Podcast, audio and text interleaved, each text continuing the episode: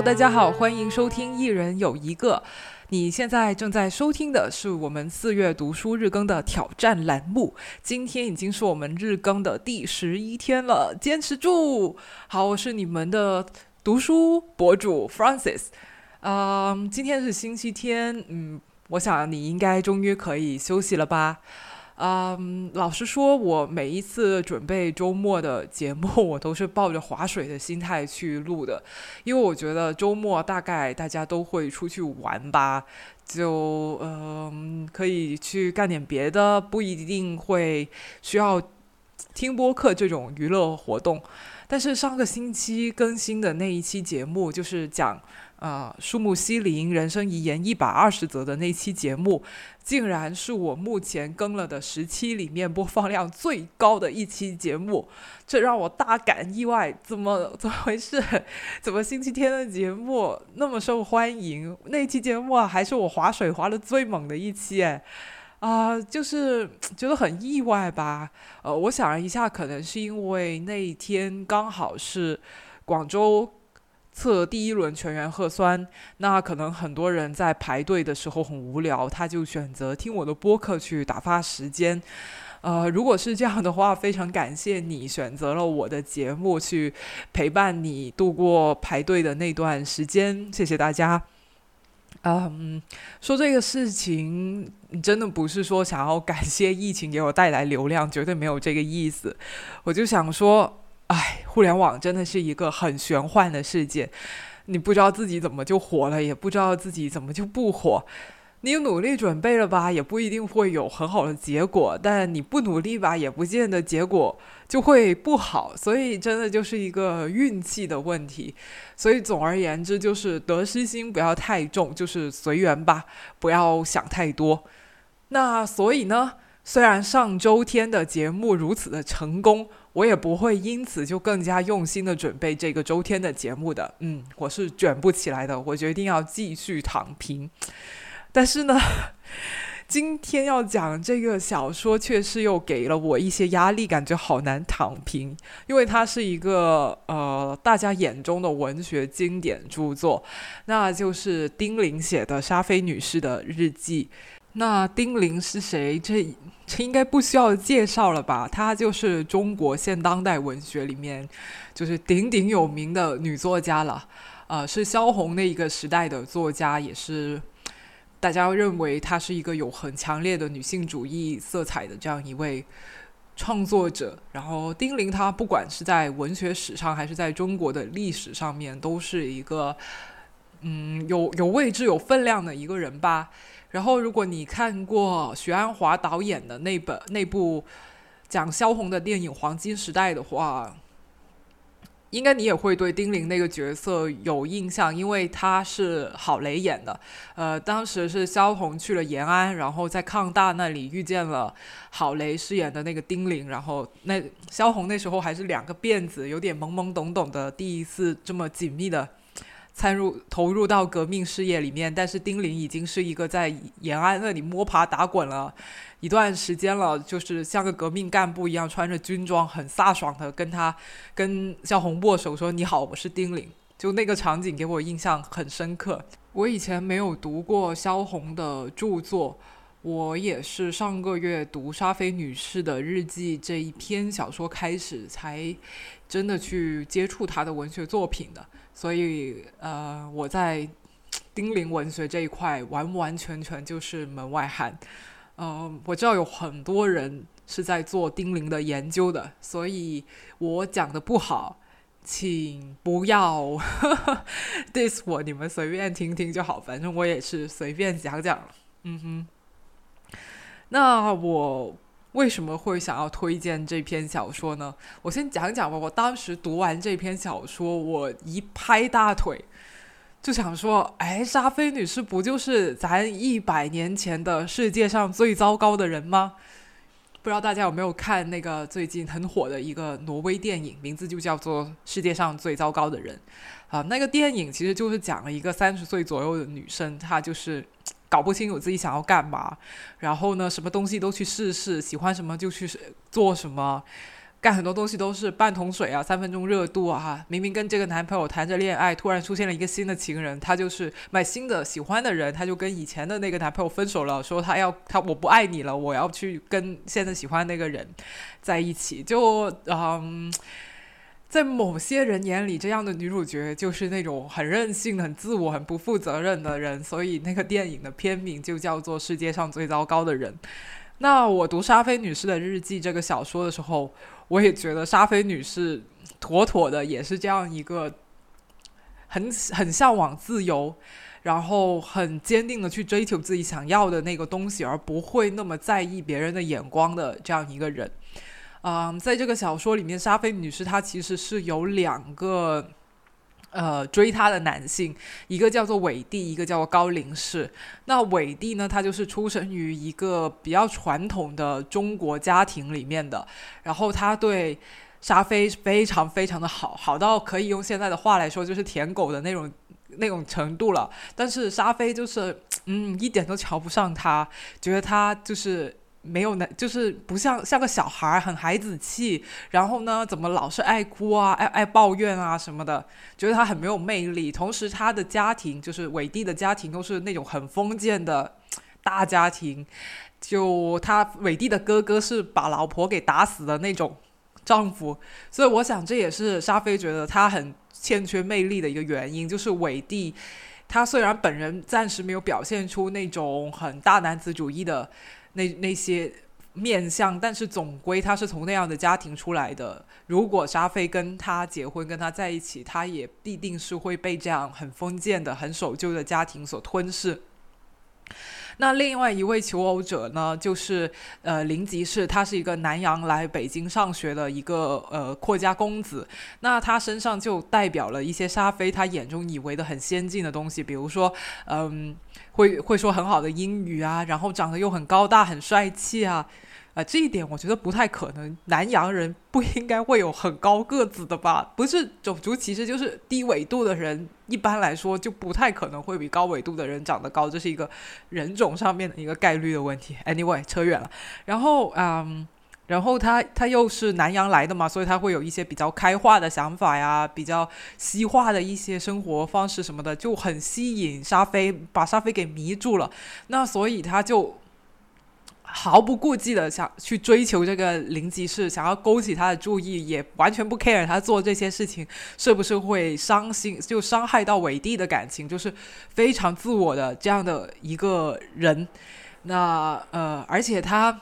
他追求爱情也是很主动、很勇敢的。比如说，他第一眼见到林吉士以后，就已经对他一见钟情了。然后第二天，他就开始打听林吉士住在哪里，他要想办法搬家搬到林吉士的家附近，还创造很多机会让他们去互相见面，请林吉士去教自己英语啊什么之类，就很主动、很主动一个女的。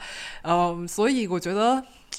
不要说这个故事在，就不要说这样的女性在这个小说发表的一一九二七年代吧，哪怕到二零二二年，这么主动的女性，也同样是会被人有很多非议的，像说你掉价、不自爱啊什么，blah blah blah 的这这种。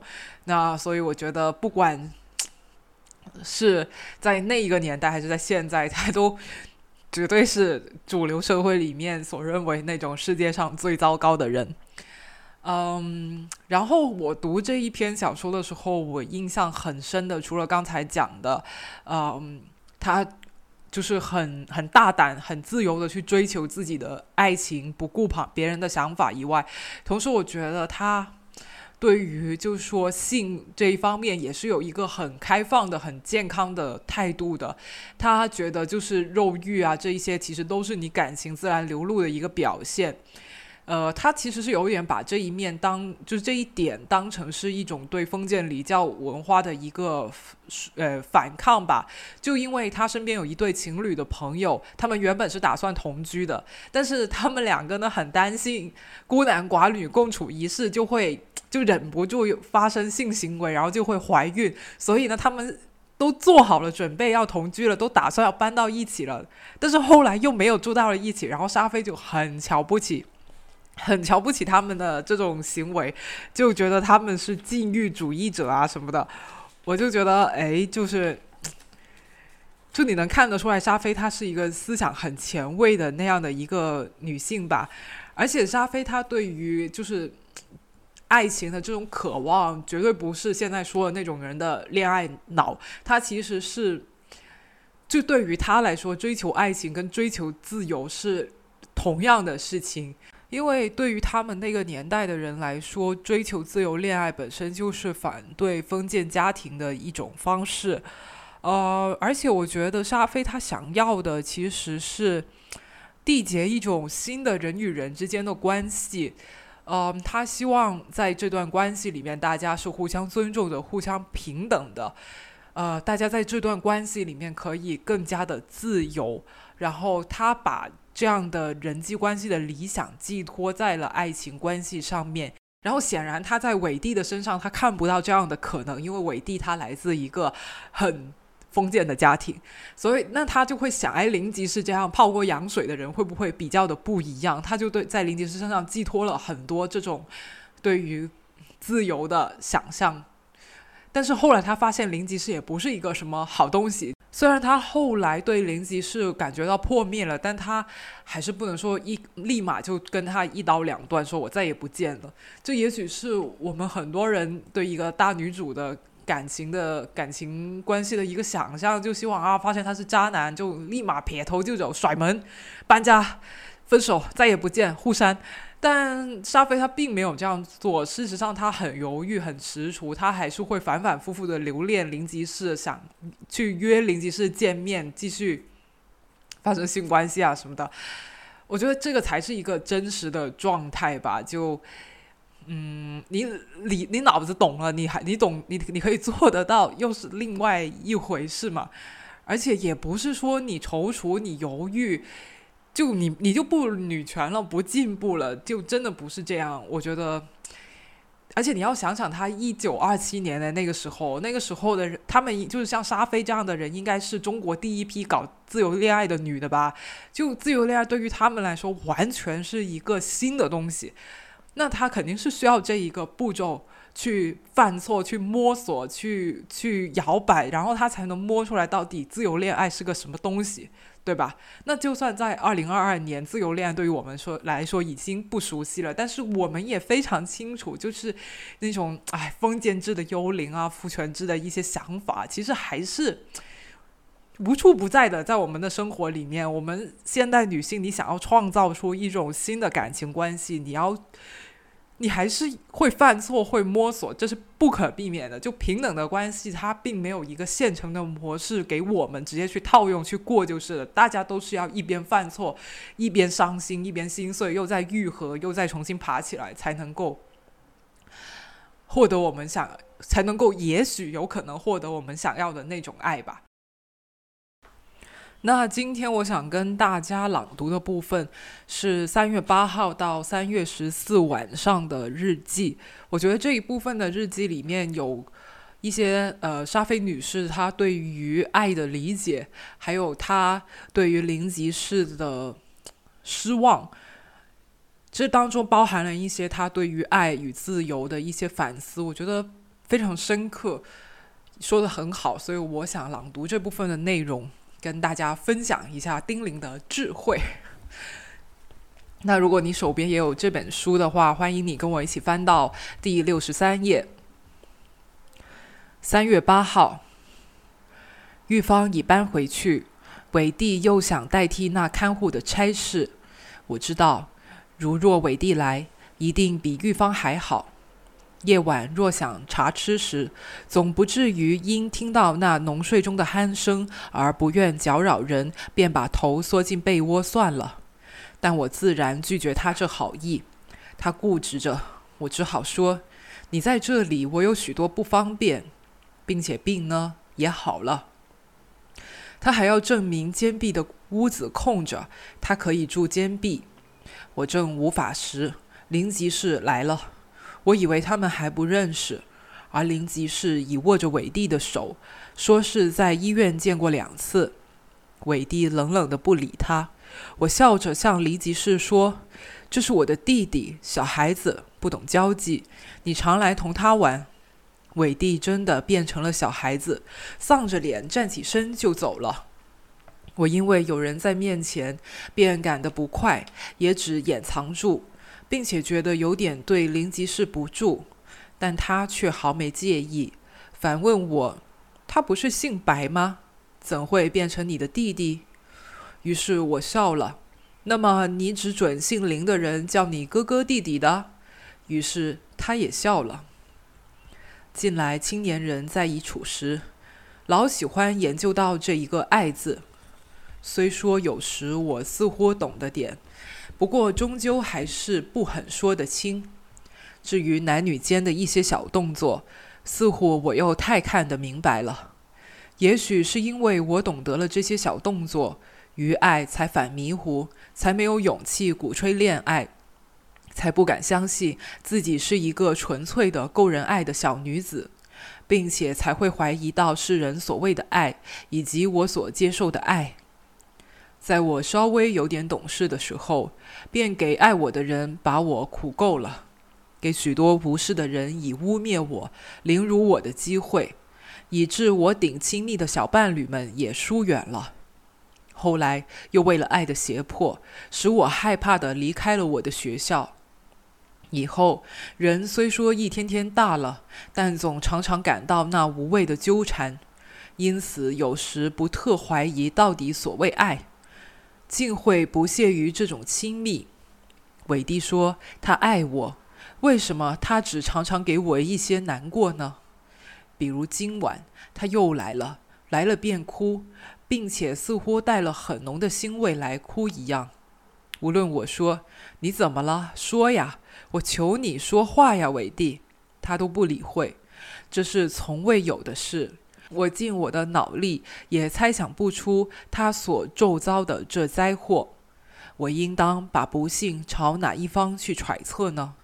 后来大约他哭够了，才大声说：“我不喜欢他。”这又是谁欺辱了你呢？这样大嚷大闹的。我不喜欢那高个子，那同你好的。哦，我这才知道，原来是怄我的气。我不觉得笑了。这种无谓的嫉妒，这种自私的占有，便是所谓爱吗？我发笑，而这笑自然不会安慰那有野心的男人的，并且因我不屑的态度，更激起他那不可抑制的怒气。我看着他那放亮的眼光，我以为他要示人了。我想来，但他却又低下头哭了，还揩着眼泪，踉跄的走出去。这种表示也许是称为狂热的真率的爱的表现吧，但伟帝却不假思索地用在我面前，自然是只会失败，并不是我愿意别人虚伪做作，我只觉得想靠这种小孩般举动来打动我的心，全是无用，或者因为我的心生来便是如此硬，我之种种不切于人意而得来烦恼和伤心的。也是应该的。伟帝一走，自自然然，我把我自己的心意去揣摩，去仔细回忆那一种温柔的、大方的、坦白而又多情的态度上去。光这态度已够人欣赏，像吃醉一般的感到那融融的蜜意。于是我拿了一张画片，写了几个字，命伙计即刻送到第四寄宿宿舍去。三月九号。我看见安安闲闲坐在我房里的灵吉士，不禁又可怜伟弟。我祝祷世人不要像我一样，忽略了、蔑视了那可贵的真诚，而把自己陷到那不可拔的渺茫的悲境里。我更愿有那么一个真诚纯洁的女郎，去饱领伟弟的爱，并填实伟弟所感得的空虚啊！三月十三。好几天又不提笔，不知是因为我心情不好，或是找不出所谓的情绪。我只知道，从昨天来，我是只想哭了。别人看到我哭，以为我在想家，想到病；看到我笑呢，又以为我快乐了，还心信着这健康的光芒。但所谓朋友皆如是，我能告谁以我的不屑流泪，而又无力笑出的痴呆心境？因我看清了自己在人间的种种不愿舍弃的热望，以及每次追求而得来的懊丧，所以连自己也不愿再同情这未能悟彻所引起的伤心，更哪能捉住一管笔去详细写出自怨和自恨呢？是的，我好像又在发牢骚了，但这只是隐忍在心头，反复向自己说，似乎还无碍。因为我未曾有过那种胆量，给人看我的蹙紧眉头和听我的语气。虽说人们早已无条件的赠送过我以捐傲、怪癖等等好字眼，其实我并不是要发牢骚，我只想哭，想有那么一个人来让我倒在他怀里哭，并告诉他我又糟蹋我自己了。不过谁能了解我、抱我、抚慰我呢？是以我只能在笑声中淹住我又糟蹋我自己了的哭声。我到底又为了什么呢？这真难说。自然，我未曾有过一刻私自承认我是爱恋上那高个儿了的。但他在我的心心念念中，又蕴蓄着一种分析不清的意义。虽说他那阴长的身躯、嫩玫瑰般的脸庞、柔软的嘴唇、惹人的眼角，可以诱惑许多爱美的女子，并以他那娇贵的态度倾倒那些还有情爱的，但我岂肯为了这些无意识的引诱而迷恋一个十足的南洋人？真的，在他最近的谈话中，我懂得了他的可怜的思想。他需要的是什么？是金钱，是在客厅中能应酬买卖中朋友们的年轻太太，是几个穿得很标致的白胖儿子。他的爱情是什么？是拿金钱在妓院中去挥霍而得来的一时肉感的享受，和坐在软软的沙发上，拥着香喷喷的肉体，抽着烟卷，同朋友们任意谈笑，还把左腿叠压在右膝上。不高兴时。便拉倒，回到家里老婆那里去，热心于演讲、辩论会、网球比赛，留学哈佛，做外交官、公使大臣，或继承父亲的职业，做橡胶生意，成资本家。这便是他的志趣。他除了不满于他父亲未曾给他过多的钱以外，便什么都可使他在一夜不会做梦的睡觉。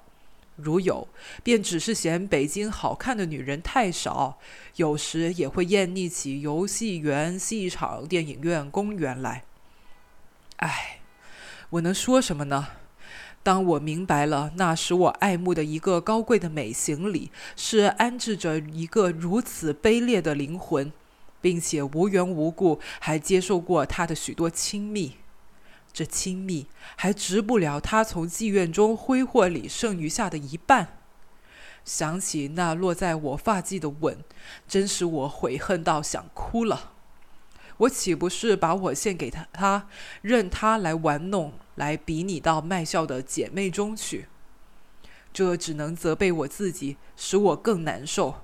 假设只要我自己肯，肯把严厉的拒绝放到我的眸子中去。我敢相信他不会那样大胆，并且我也敢相信他所以不会那样大胆，是由于他还未曾有过那恋爱的火焰燃炙。唉，我应该怎样来诅咒我自己了？三月十四，这是爱吗？也许爱才具有如此的魔力。要不，为什么一个人的思想会变换得如此不可测？当我睡去的时候，我看不起美人，但刚从梦里醒来，一揉开睡眼，便又思念那事快了。我想，他今天会来吗？什么时候呢？早晨、过午、晚上。于是我跳下床来，急忙忙的洗脸、铺床，还把昨夜丢在地上的一本大书捡起，不住的在边缘处摩挲着。这是灵吉士。昨夜遗忘在这儿的一本威尔逊演讲录。三月十四晚上，我有一个如此美的梦想，这梦想是林吉士给我的，然而同时又为他而破灭。我因了他才能满饮着青春的醇酒，在爱情的微笑中度过了清晨。但因了他，我认识了人生这玩意儿，而灰心，而又想到死。至于痛恨到自己甘于堕落，所招来的简直只是最轻的刑罚。真的，有时我愿为保存我所爱的，我竟想到我没有力去杀死一个人呢。哦，我竟想到我有没有力去杀死一个人呢？我想变了。我觉得为了保存我的美梦，为了免除使我的生活的力一天天减少。顶好是即刻上西山，但玉芳告诉我说，他托找房子的那位住在西山的朋友还没有回信来。我则好再去询问或催促呢。不过我决心了，我决心让那高小子来尝一尝我的不柔顺、不近情理的倨傲和辱弄。那今天的朗读到这里就结束了，不知道大家喜不喜欢我选的沙菲女士的日记这篇小说呢？呃，因为我自己也是刚刚开始接触丁玲的作品嘛，所以前面聊的感想都是一些很粗糙的看法，可能没有说的很好。然后后面朗读的部分呢，因为丁玲他们那个年代写作用的词语跟我们现在的，呃。写作用的词语不太一样，所以 读的时候我也是有些磕磕绊绊的，希望没有太影响这个听感。